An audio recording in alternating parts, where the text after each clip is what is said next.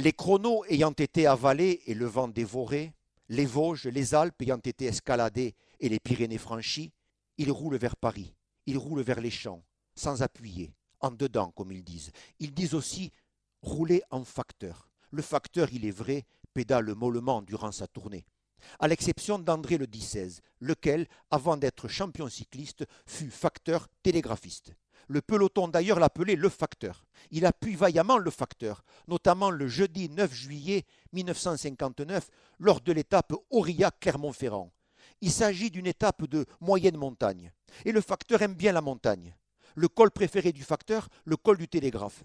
Le 9 juillet 1959, le facteur doit escalader le col de Puy-Marie, le col de la Roche-Vendée et le col de Diane.